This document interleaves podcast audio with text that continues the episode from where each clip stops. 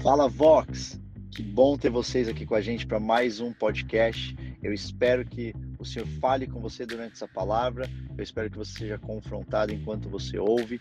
Aproveita essa palavra. Falou! Todos os dias o Espírito Santo convida você para estar nesse lugar. Amém, Vox? Glória a Deus. Cara, muita alegria e muito feliz estar aqui. É, eu já queria pular direto para aquilo que o Senhor quer fazer e falar com a gente hoje.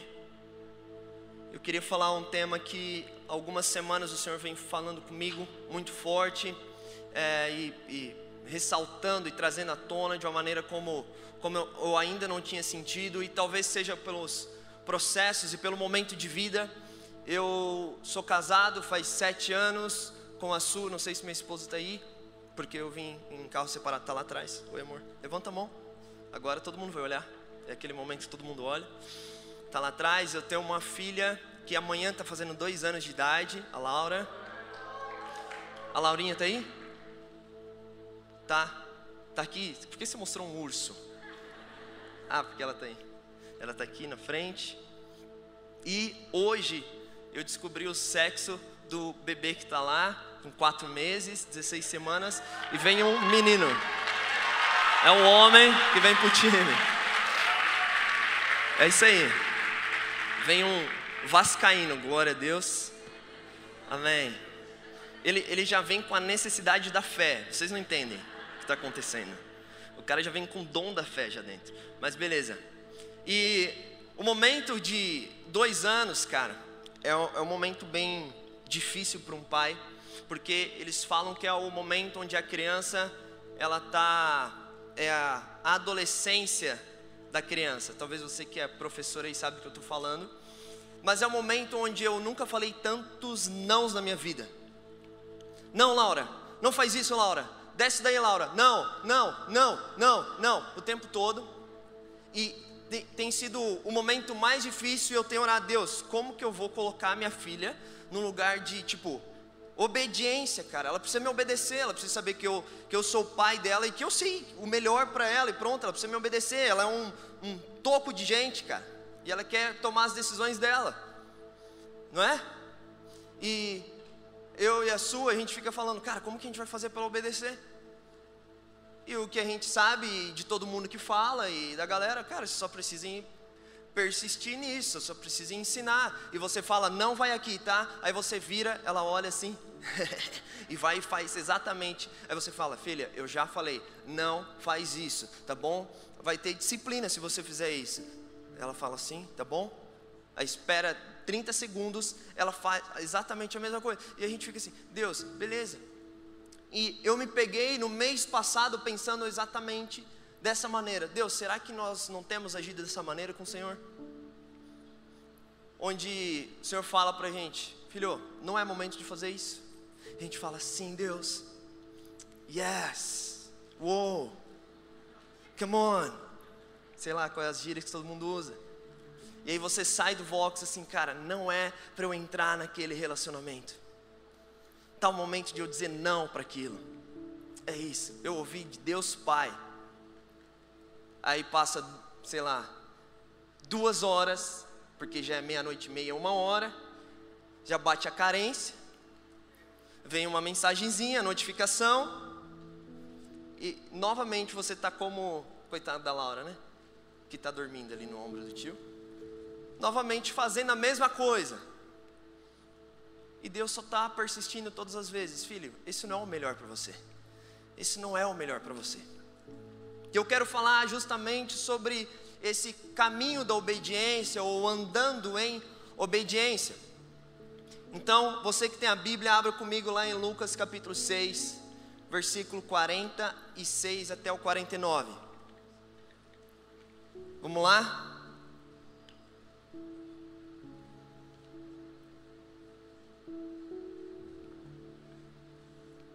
Lucas 6, 46. Se você não tem, acompanha o cara do seu lado aí, pega uma carona com a Bíblia dele. E se você já abriu em Lucas 6, 46, você vai falar assim: Eu abri. Você que não abriu, fala, não abri ainda. Beleza. Eu espero aí mais dois segundos. Pronto, vamos lá. Lucas 6,46 diz assim: Por que vocês me chamam Senhor, Senhor, e não fazem o que eu digo? Eu lhes mostrarei com quem se compara aquele que vem a mim, ouve as minhas palavras e as pratica. Aí, versículo 48. É como o homem que em construir uma casa, cava fundo, coloca os alicerces na rocha. Quando vem a inundação, o torrente deu contra aquela casa, mas não a conseguiu abalar, porque estava bem construída. E aquele que ouve as palavras, mas não as pratica, é como um homem que construiu uma casa sobre o chão, sem alicerces. E no momento em que a torrente deu contra aquela casa, ela caiu e a sua destruição foi completa. Então, o próprio Jesus, o nosso Senhor, ele, ele ensina as pessoas falando: por que, que vocês vêm a mim e vocês falam Senhor, Senhor, se eu não tenho essa posição de governo na vida de vocês, ou se eu não tenho um senhorio na vida de vocês? E ele faz uma comparação. Jesus ele contava sempre histórias para esclarecer e para e trazer clareza à mente das pessoas. Então, Jesus traz é, a história do prudente, do insensato, e toda essa história todo mundo conhece. Só que eu queria dar ênfase na primeira parte, no primeiro momento, que Jesus ele vai falar sobre esse, essa pessoa que ouve as palavras. Só que a distinção entre um prudente e o insensato é que o prudente ele entra no lugar da prática das palavras. Ele entra no lugar de, ok, eu ouvi o que o Senhor está dizendo, eu entendi o que o Senhor está dizendo e agora é o caminho debaixo das palavras que o Senhor tem me falado. Isso aqui nós chamamos de obediência. Repita comigo: obediência. E uma das coisas que nós de vez em quando nos pegamos ou pensamos, e principalmente é, no início da nossa caminhada com o Senhor, é, cara, por que, que eu tenho que me submeter ao Senhor? Por que, que eu tenho que submeter os meus pensamentos, ou aquilo que eu penso, ou aquilo que eu acho, é, a Deus? E eu queria colocar e iniciar falando o porquê da obediência, ou porquê obedecer a Deus. E o primeiro ponto, se você está anotando, vem comigo, é porque essa é a prova de amor a Deus. Quando você obedece ao Senhor, você está declarando com a sua atitude que você o ama. Vamos lá, João. Abra comigo aí, João 14, versículo 21 diz assim. João 14, 21. Quem tem os meus mandamentos e lhes obedece, esse é o que me ama, e aquele que me ama será amado por meu Pai, e eu também o amarei e me revelarei a ele. Então, Jesus ele está dizendo aqui: se você diz que me ama, você me obedece. Não tenho essa história de dizer, cara, eu te amo, eu te amo, Jesus, eu te amo, eu te amo tanto, eu te amo tanto. Eu canto, eu declaro, eu escrevo no meu, no meu Instagram, no meu post, nos meus stories, que eu amo tanto ao Senhor. E o Senhor está dizendo, ok, se você me ama tanto, então por que, que você não começa a praticar? Por que você não começa a obedecer? Por que você não coloca isso em prática, esse amor? E a gente romantiza muito a ideia do amor ao Senhor. A gente fala, cara, o amor ao Senhor é lindo, coraçãozinho, e aquele sentimento aqui dentro de amor. Só que o amor, biblicamente falando, é a ação, é a atitude, é a prática.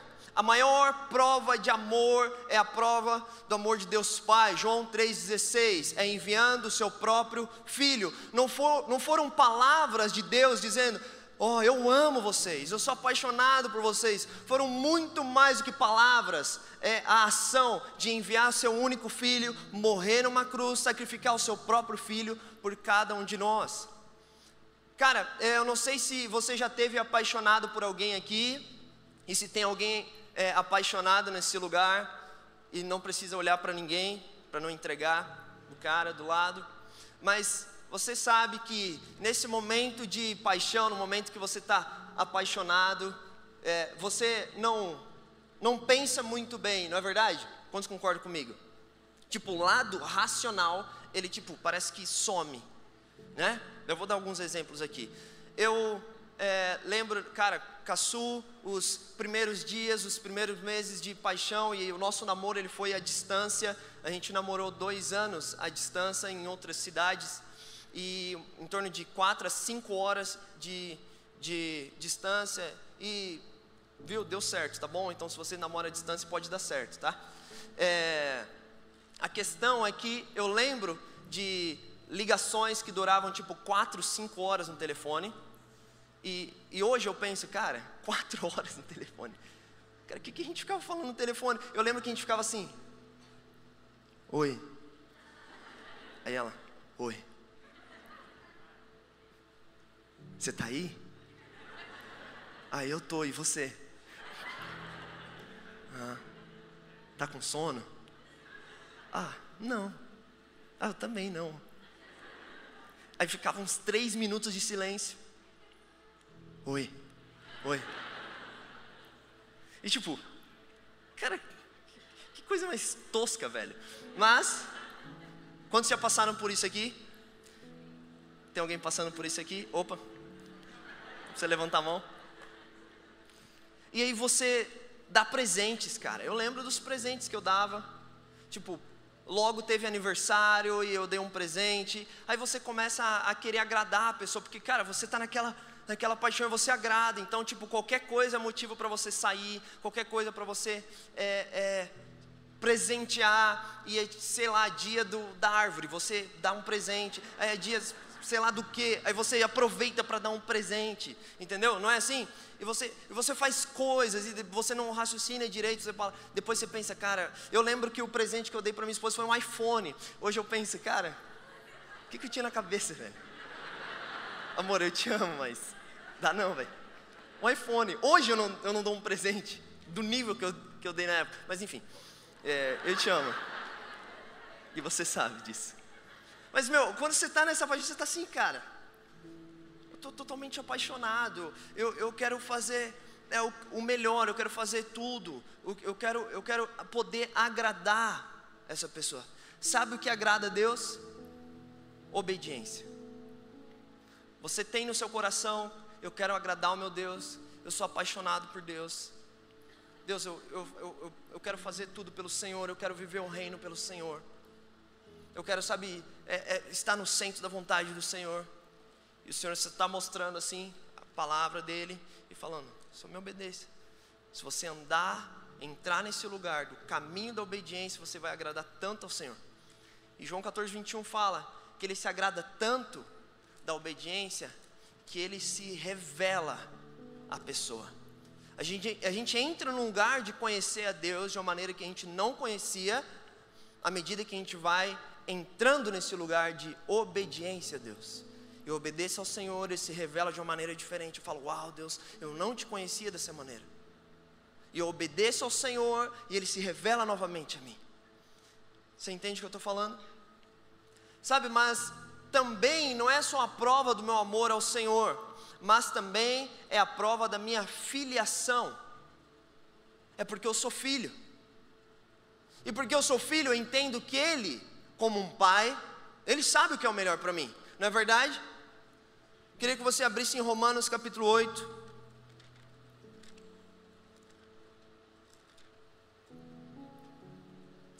Romanos 8, versículo 13. Romanos 8, 13 diz assim: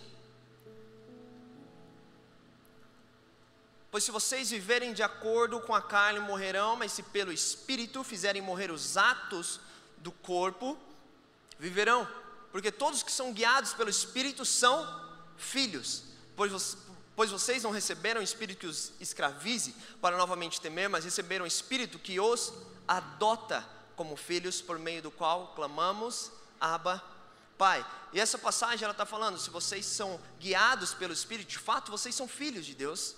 Só que o versículo interior ele vai falar sobre o fato de a gente fazer vivificar o Espírito de Deus dentro de nós.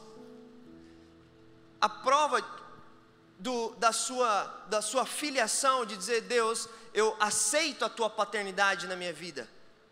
Eu, eu reconheço que eu sou seu filho, eu me coloco nesse lugar de filho, a prova disso se chama obediência. É obediência então quer dizer, Mateus, que se eu não sou obediente, eu não sou filho de Deus? É mais do que isso. Você rejeita a paternidade de Deus. Você se coloca no lugar de órfão. Onde você está dizendo, eu quero viver do meu jeito, da minha maneira. Você está dizendo, Deus, o Senhor não sabe tudo isso não? O senhor não entende tudo isso, não. Sabe, é, é as minhas, é os meus sentimentos, Deus. O senhor não sabe o que eu estou vivendo aqui. O senhor não sabe o que eu estou passando aqui. Eu rejeito essa posição do Deus, que é um Deus Pai e que Ele anseia cuidar dos seus filhos. Quando eu obedeço ao Senhor, eu me coloco nesse lugar de aceitar a paternidade de Deus. Mas também, o porquê que eu devo obedecer ao Senhor é porque é a prova da minha salvação.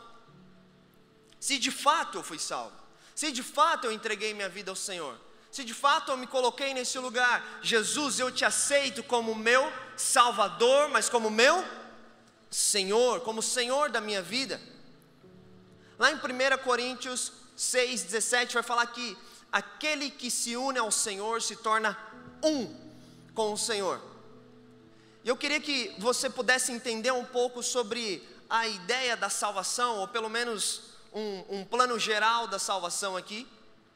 Porque quando nós entramos nesse, nesse lugar de salvação, a gente entende a cruz, a gente entende Jesus morreu pelos meus pecados, eu fui salvo, agora meu nome está escrito no livro da vida, e é isso. E eu queria um pouco mais fundo na ideia de não simplesmente colocar Ele como um salvador nas nossas vidas, porque Ele morreu na cruz sim para salvar as nossas vidas, mas Ele morreu também na cruz para exercer o governo dele sobre as nossas vidas, e isso é o senhorio dele é colocar Ele como Senhor das nossas vidas. Sabe, a salvação ela tem três fases. A primeira fase da salvação é o que nós chamamos da justificação é, do Espírito. A justificação do Espírito é quando nós somos encontrados justos pelo Senhor no nosso espírito. Mas isso não é obra nossa, não é porque eu sou puro, ninguém aqui é puro, ninguém aqui é santo, ninguém aqui é justo. Isso foi obra de quem? De Cristo naquela cruz. O Senhor Deus, Ele envia Jesus Cristo na cruz porque Ele era o único capaz de nos fazer justos, porque Ele é o único que é justo, é o único que é santo, é o único que é puro. Então, quando eu aceito a salvação, essa é a, é a primeira coisa que acontece quando Deus olha para mim, Ele vê o que? O sangue do Seu Filho sobre a minha vida. E eu sou encontrado justo, santo, aceito. Por isso que eu tenho acesso a Deus Pai. Você entende? porque houve justificação no meu espírito, mas a segunda fase é a santificação da minha alma. O que nós chamamos aqui de processo de santificação é a minha caminhada com o Senhor. E o que, que é a alma? A alma é os meus pensamentos, os meus sentimentos e as minhas vontades. E esse processo de santificação é onde eu permito o Espírito de Deus aquele que habita dentro de mim, lembra, eu aceitei Jesus, ele se tornou um comigo. Nós lemos agora, 1 Coríntios 6,17, ele se tornou um, ele habita agora no meu espírito. E quando eu permito o senhorio dele, é esse Espírito de Deus que habita agora em mim, governando sobre a minha alma, sobre meus pensamentos, sobre meus sentimentos, sobre as minhas vontades. Então, esse processo é eu, antes de tomar uma decisão, eu tenho aquele impulso do espírito. Quando você tiver aquele impulso dentro de você, aquele negócio assim, hum, não sei se é para fazer isso. Quando você tiver, sabe, eu não sei se é para estar nessa roda aqui. Hum, você ia começar a falar mal, sabe quando você está querendo falar mal de alguém? E tudo bem, assim, seu pensamento, homem, murmurar, aí quando o Espírito está governando sobre você, você vem e você engole as palavras. Você, nossa, aquele cara é uma bênção, cara. Glória a Deus. Sabe, você está permitindo, cara, é, o Espírito governar sobre a sua alma. Por isso que os sentimentos, nós falamos e muitas pessoas falam, cara, os sentimentos não são de Deus, as, as emoções não são de Deus. Elas não são de Deus quando não são governadas pelo Espírito. Os sentimentos eles foram criados pelo próprio Deus, as emoções foram criadas pelo próprio Deus, as vontades foram criadas pelo próprio Deus, mas mais do que isso é quando nós colocamos o senhorio dele, o Espírito de Deus governando sobre a nossa alma. E isso que nós chamamos de processo de santificação. E a terceira fase é o que vai acontecer, que é a glorificação do corpo, onde é a ressurreição e nós iremos habitar para sempre com o nosso Senhor. Mas nós nos encontramos nesse lugar. E esse lugar onde eu caminho nessa aceitação de entender, cara, eu fui salvo. Então, se eu fui salvo, Ele governa sobre a minha vida. Se eu fui salvo, eu aceitei Ele como Senhor da minha vida. Então, se eu aceitei Ele como Senhor, Ele tem que exercer governo sobre os meus sentimentos, Ele tem que exercer governo sobre os meus pensamentos. Sabe, eu tenho que levar cativo os meus pensamentos ao Senhor e colocar nesse lugar de Deus. Eu não sei se esses pensamentos estão agradando ao Senhor. Será que estão agradando? Será que essa minha vontade agrada ao Senhor? Esse aqui é o processo de santificação. Então eu ando em obediência porque eu entendi isso aqui. Isso aqui é uma base, isso aqui é um fundamento, claro que nós precisamos ter. Amém? Alguém comigo ainda, Vox? Amém? Vamos lá. Então, deixou claro essa, o porquê da obediência. Agora eu entro então na palavra. Amém. Boa. Vamos lá. O que acontece quando eu então começo a caminhar em obediência? Eu começo a andar nesse lugar, cara, eu estou submetendo o governo de Deus na minha vida. Eu entendo, é porque eu sou filho, cara, ele é, ele é pai, ele que sabe o que é o melhor para mim. Então, sim, eu digo não. Eu começo a entrar nesse lugar. Qual o fruto disso? O que, que eu colho quando eu começo a obedecer ao Senhor? Então, se você está anotando, vamos lá. O primeiro ponto a primeira coisa que acontece é um crescimento. Boa, Fefa, muito bom. É um crescimento interno. A primeira coisa que começa a acontecer quando você começa a obedecer, você começa a crescer. Mas não é um crescimento de estrutura externa.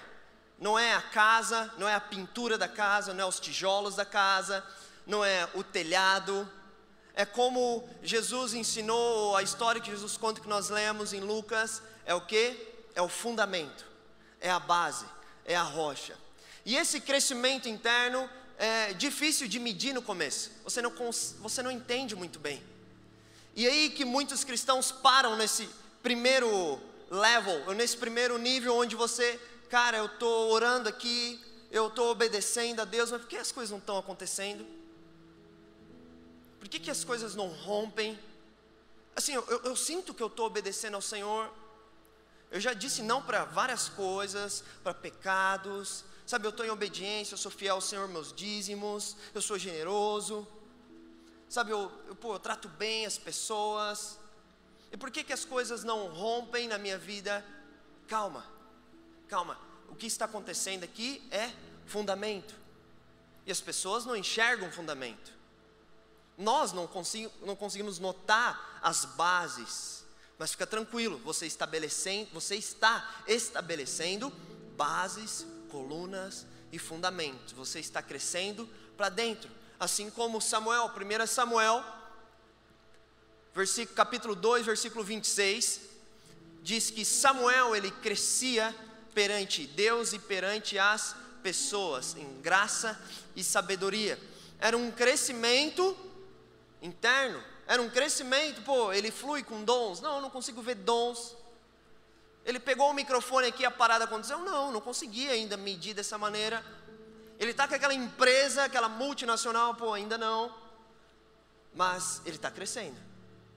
Sabe, aconteceu da mesma maneira com Jesus em Lucas 2,52. Lucas 2,52 vai falar também que Jesus ele crescia em graça e sabedoria perante as pessoas e perante Deus. Era um crescimento interno, é um crescimento que você não consegue medir. E eu já entro em um, e eu abro um parênteses aqui, o que, que eu posso fazer durante o meu dia, que são pequenas coisas, pequenos passos de obediência que eu vou dando, e eu não consigo entender esse crescimento, mas está acontecendo um crescimento. E esses dias eu fiz um exercício com a galera do Office, do Pocket, nos nossos devocionais, e Deus falou comigo algumas coisas, e eu comecei a, a anotar alguns pequenos passos de obediência. E olha como vai clarear um pouquinho para você. Sabe, eu anotei assim, cara, eu posso é, honrar o meu pai e a minha mãe. No meu caso, eu posso honrar a minha esposa, dizendo eu te amo e trazendo uma pequena transformação diária para minha casa. Ligando para os meus pais, dizendo como é que vocês estão porque eu moro longe deles, no caso. Olha só, eu posso fazer um pequeno ato de justiça, alimentar algum faminto através da minha generosidade, num só dia. É um só dia. Eu posso ser fiel com meus dízimos, as minhas ofertas. Eu posso ser fiel e honrar os meus líderes e meus pastores num só dia. Eu posso pregar o evangelho para uma pessoa e transformar toda uma história. Olha, se eu ficar atento aos pequenos passos de obediência, eu posso também acordar mais cedo, fazer gestão do tempo que o Senhor me deu. Eu posso também entrar no meu quarto e gastar mais tempo conhecendo a Deus e me permitindo ser amado por Ele. Você está vendo que são pequenas coisas? É um crescimento interno. No fim do dia, você não vai ver muita coisa acontecendo. Passando uma semana, você não vai ver muita coisa acontecendo. É um pequeno crescimento, são pequenos passos diários. Você está andando em obediência. Só que a sequência disso é o ponto 2, que eu começo a entrar no o fruto dessa obediência é uma mudança de mentalidade, que é o texto que muitos de nós conhecemos, que é Romanos 12. Abra comigo aí Romanos 12, versículo 1 e 2.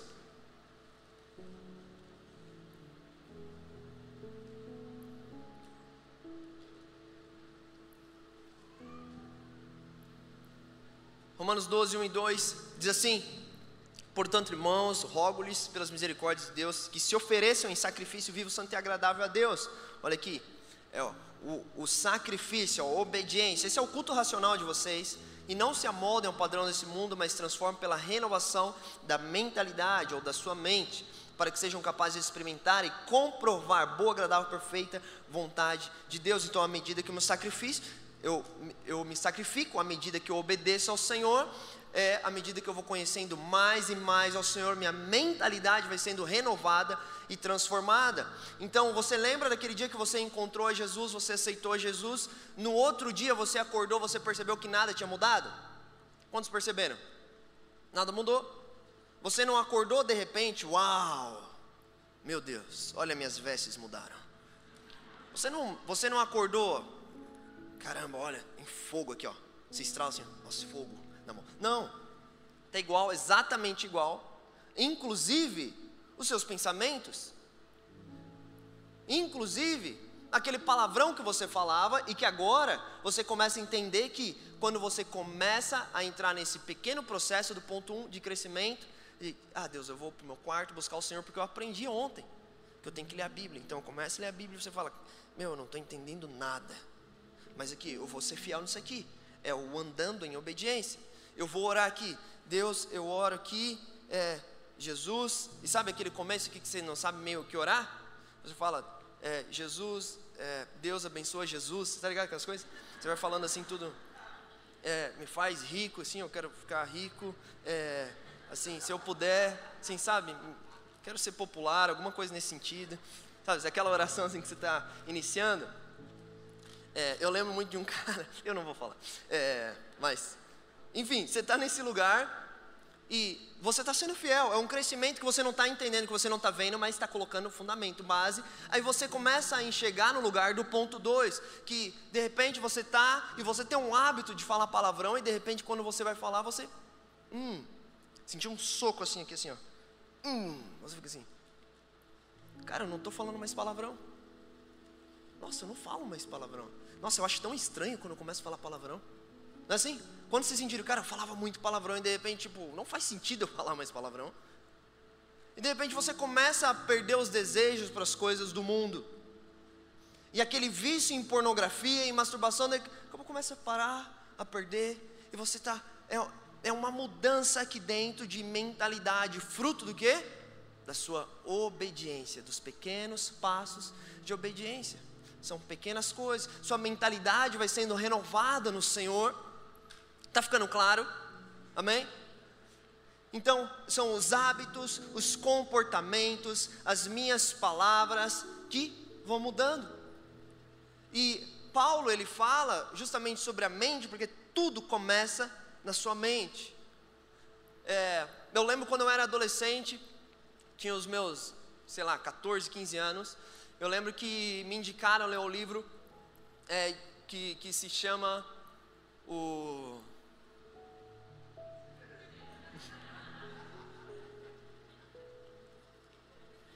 Alguma coisa de batalha na sua mente. O poder da batalha. O campo de batalha da mente. É isso? Da Joyce Meyer, isso. Eu lembro que eu li e era uma versão para adolescentes. Tem essa versão, tá ligado? Não sei o que, que muda, mas está escrito para adolescentes. E eu lembro que a primeira, o primeiro capítulo desse livro, a, a autora ela dizia para a gente decorar um versículo, que até hoje, 1 Coríntios 2,16, eu sei de cor e eu sempre falo em relação à mente. Ele fala assim: é, quem conheceu a mente de Cristo para que possa instruí-lo, pois nós, pois nós temos a mente de Cristo. Ele ensinava assim: toda vez que você vai acordar de manhã, você vai colocar a mão na sua mente, você vai dizer: Eu tenho a mente de Cristo. Eu tenho a mente de Cristo, eu tenho os pensamentos de Cristo, eu nasci de novo no Senhor, então agora eu, Ele governa sobre a minha vida, eu subjugo os meus sentimentos, as minhas emoções, meus pensamentos ao Senhor. Todos os dias eu comecei a fazer isso. Eu comecei a dar pequenos passos é, de obediência ao Senhor e declarando: Deus, eu tenho a tua mente. Tudo começa, a nossa maior batalha é aqui dentro. A sua maior batalha é aqui nos pensamentos. Por isso que o apóstolo Paulo fala sobre nós experimentarmos a renovação de mentalidade. Amém? Então eu entro nesse lugar e sim, eu começo a medir um pouco mais a médio prazo. Eu começo a entender, nossa, eu estou mudando isso, as minhas atitudes estão mudando. Cara, se você não olhar para um ano atrás e não enxergar alguma mudança nos seus comportamentos, algumas mudanças nos seus pensamentos, eu diria para você ficar um pouco preocupado. Se você olha aí para um, dois anos atrás e não enxergar transformação, talvez você não tenha andado ou caminhado em obediência ao Senhor. Alguém comigo ainda? Terceiro ponto. E aqui eu me encaminho para o final. Qual é o fruto dessa obediência? Se você está notando, é, é o impacto geracional. E aí você consegue ver, uau, valeu a pena ser fiel ao Senhor valeu a pena dar meu pequeno passo lá atrás, há 5 anos, há 10 anos, há 20 anos, há 60 anos atrás. Quando parecia tão pequeno, só estava eu. E agora estou vendo o impacto disso, a transformação que isso está fazendo. O meu avô ele se converteu a Jesus em 1956. Eu sou a terceira, terceira geração de cristãos da minha família. E quando meu avô se converteu, ele conta, ele faleceu já faz sete anos, mas ele conta que é, as igrejas eram em tendas e ele foi convidado, ele passou por uma tenda e estava escrito assim: Tenda de Jesus. Era assim que era o, o marketing da época. Tenda de Jesus. Ele, 15 anos, ele era meio garoto de rua, é, enfim, uma família muito simples, muito pobre. Ele, tenda de Jesus. E ele naquele dia ele tinha passado por uma opressão durante a noite. E ele conta num livro que ele escreveu que ele se via, é, ele sonhava que ele caía num buraco muito fundo, um buraco muito escuro. E ele caía assim e ele acordou desesperado. E ele falou assim: Nossa, eu preciso sair do lugar onde eu estou. Eu preciso sair dessa vida, com 15 anos. E ele então passa por essa tenda, ele entende, cara, talvez eu encontro alguma coisa aqui, e ele entra naquele lugar, e ele fala que ele começa a ser impactado, porque muitas curas começam, aconteciam naquele lugar. Nossa, um monte de gente sendo curada, libertação, demônios saindo. Ele falou: Nossa, eu quero isso. No momento que o pastor fez um apelo, ele vai para frente, ele aceita Jesus. Com 15 anos de idade, ele volta para casa, sabe, com aquela paixão, e fala assim: Mãe, pai, eu nunca senti o que eu senti, naquele lugar, eu estava numa tenda e eu aceitei Jesus, eu entreguei minha vida para Jesus. E os pais olham para ele, os meus bisavós, eles falam assim: Filho, se você virar crente, você nunca mais entra nessa casa. Ou você fica nessa casa e nunca mais vai nesse lugar, ou você vira crente e você nunca mais entra aqui dentro de casa. É sua escolha. Meu avô pega as coisinhas dele, as poucas coisas que ele tinha e sai de casa. Meu avô chega na igreja, o pastor fala: Pastor, não tenho lugar para ficar. Eu aceitei Jesus esses dias atrás, fui expulso de casa, não tenho onde dormir, com 15 anos de idade, e eu quero Jesus. O pastor falou: Você tem certeza que você quer servir a Jesus? Sim, eu quero servir a Jesus. Tá, então faz assim: mora aqui na igreja, na tenda, você vai limpar ela, você vai dormir nos rolos de lona que tinha. E assim foi o início da caminhada de Jesus, meu avô. Com 15 anos de idade, abandonado de casa, sem lugar para dormir, servindo a Deus. O pastor colocou ele numa, numa escola para aprender. Ele até então, para você ter ideia, ele não sabia ler direito. O pastor deu uma Bíblia para ele: Filho, você tem uma Bíblia? Eu não tenho, aqui está uma Bíblia para você. E ele começou a aprender, ele disse que ele aprendeu a ler lendo a Bíblia. O Senhor começou a ensinar a ele através da palavra de Deus. Um, dois anos depois, ele encontra a minha avó, no mesmo lugar, que aceita Jesus, uma reunião de avivamento naquela tenda, 1958. E volta para casa e também fala para a mãe dela, ela só tinha mãe. Eu falo, mãe, encontrei Jesus, é tudo que eu, que eu queria. Eu nunca senti o que eu senti na minha vida. Ela com seus 16 para 17 anos. Eu nunca senti aquilo, nossa, era um, era um negócio tão forte, tão especial. E a mãe dela assim: se você virar crente, toda vez que você for naquele lugar, você vai apanhar. Minha avó fala que ela andava uma hora e meia até a tenda, recebia oração, adorava ao Senhor. Às vezes ela conta que tinha as vigílias de oração, que de fato eram as vigílias, sabe aquelas vigílias raiz, que começam às 10 da noite vai até 6 da manhã? Quando já fizeram uma vigília dessa, real, assim, raiz, velho? Aquela assim, a madrugada toda orando, assim, real. E ela disse que ficava nessa vigília, ela sabia que ela tinha que andar uma hora e meia, e ela sabia que ela chegar em casa, a mãe dela ia acordar, ia ver ela, você voltou da igreja, ela ia falar assim, voltei da igreja. Ela sabia que ela ia apanhar. E toda vez ela apanhava, e não era um tapinha 1958, velho. Eram as lascas de madeira. Ela falava que ela ficava lanhada as costas assim, toda machucada, de tanto que ela apanhava, toda vez que ela voltava. E ela me contando, minha avó, ela está viva, ela está fazendo 80 anos agora em junho. Eu estava com ela lá no sul do Brasil, e ela me contando, Mateus, mas toda vez que eu voltava, eu voltava adorando ao Senhor, celebrando a Deus naquele caminho. Porque eu sabia, eu vou apanhar, mas Jesus, como é bom apanhar pelo Senhor. E eu olhando assim, não faz sentido isso na minha cabeça, Deus, não faz sentido. Sabe, eram passos de obediência, pequenos passos de obediência, ela não tinha a menor ideia, ela não, não conseguia visualizar o que ia acontecer nos próximos 70 anos da vida dela, 60 anos da vida dela. Só que ela encontra meu avô, os dois casam, tem cinco filhos. Os cinco filhos hoje pastores. Os cinco filhos têm netos. Todos os netos no ministério, servindo ao Senhor, entregando ao Senhor. Toda a família amando a Jesus, servindo a Jesus. E há algumas semanas atrás, o Senhor me levou para algumas nações com a galera do Pockets. A gente estava fazendo viagens missionárias em 11 nações. E a gente foi em vários lugares pregar o Evangelho nas faculdades. E eu lembro que no avião, indo para chegar na primeira, no primeiro país onde eu estava, que era o México, quando eu cheguei lá, eu falei, eu pisei, sabe quando você pisa assim, aquela passada de jogador? Você tipo, você mete aquela passada assim. Ai, cheguei, Deus, nas promessas do Senhor sobre a minha vida, Pai. Nas nações que o Senhor me falou. Na hora que eu tive essa sensação de Deus, valeu a pena, minha obediência. Na hora eu ouvi o Espírito Santo falando comigo assim: não tem nada a ver com você. E eu fiquei assim, hum, hum. Cara, na hora eu lembrei dos meus avós, o Senhor falou assim: tem a ver com o preço que os seus avós pagaram para você estar nessas nações.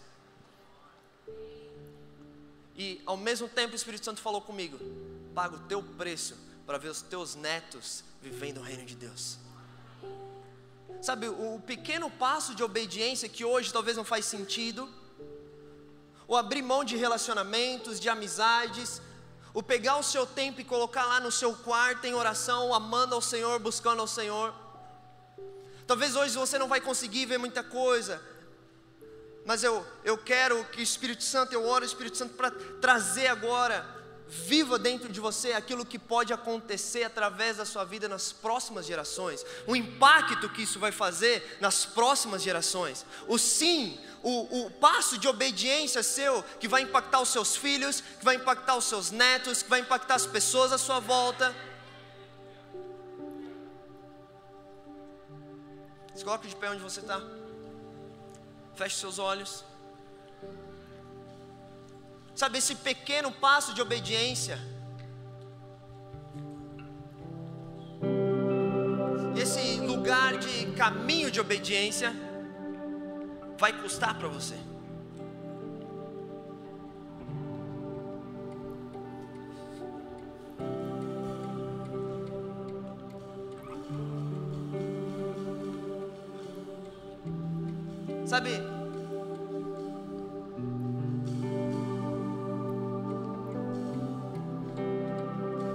Quando ele ouve do Senhor para construir uma arca. Ele pensou, nossa, é uma arca. Mas ele começa a dar os pequenos passos de obediência. E ele talvez não tinha a menor ideia. Mas isso transformou a história da terra.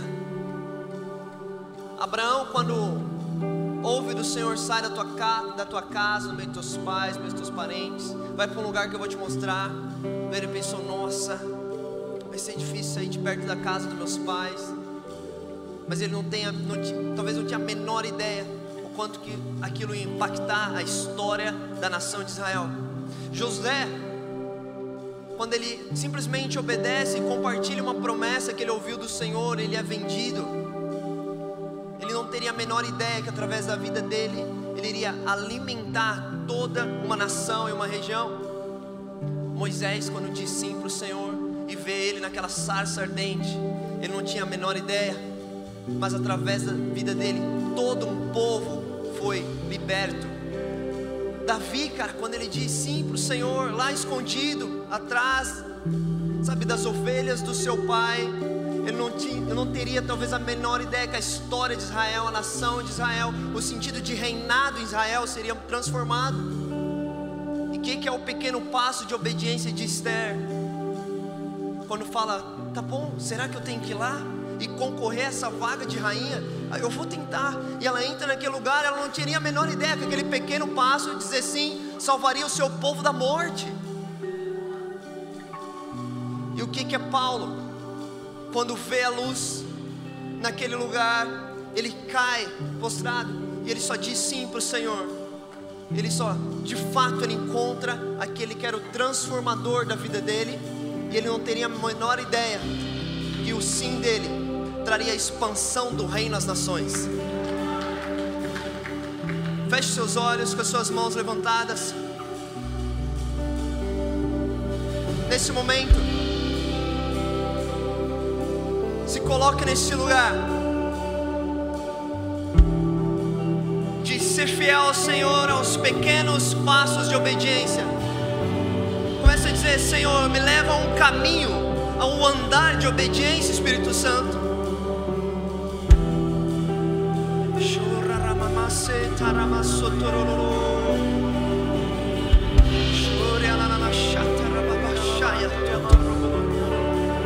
Onde você está, levante suas mãos o mais alto que você puder.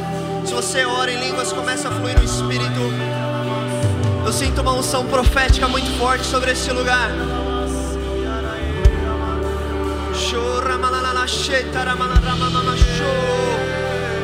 Mais Espírito Santo, mais Espírito Santo.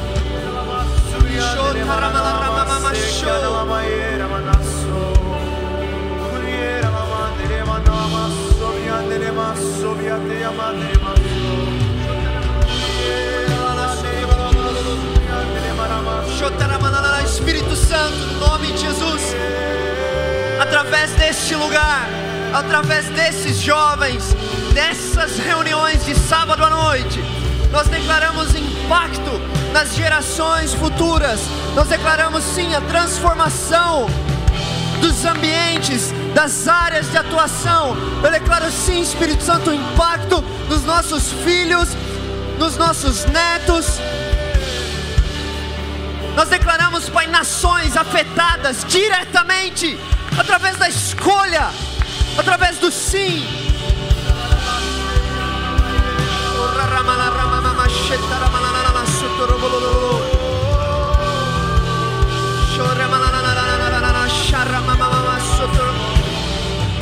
O Espírito Santo está dando visão profética para algumas pessoas aqui.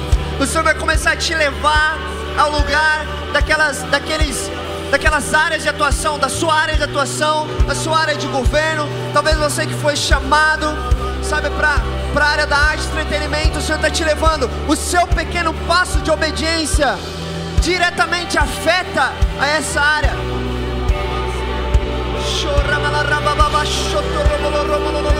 Vamos, começa a orar no Espírito agora. Começa a ser mais intenso nesse lugar. Eu não sei se você percebeu, mas os céus se rasgaram sobre esse lugar. E esse é o momento então onde você ergue a sua voz e você começa a romper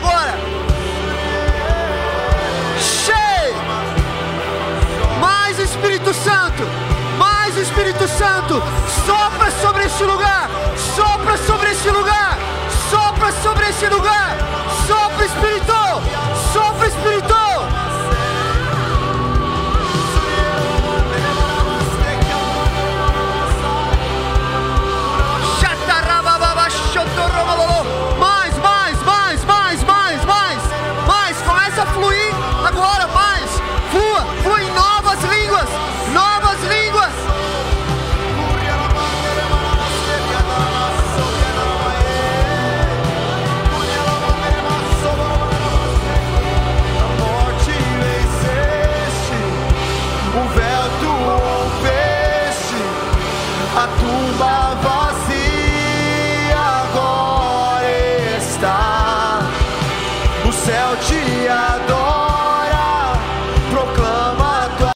Aqui a gente termina mais um podcast do Vox. Espero que essa palavra tenha falado com você. Eu espero que você esteja motivado a ser cada vez mais parecido com Cristo e amar cada vez mais a palavra dele como jovem dessa nação que vai transformar esse mundo, que vai discipular as nações. Espero que você tenha tido um bom tempo. Até a próxima. Fui!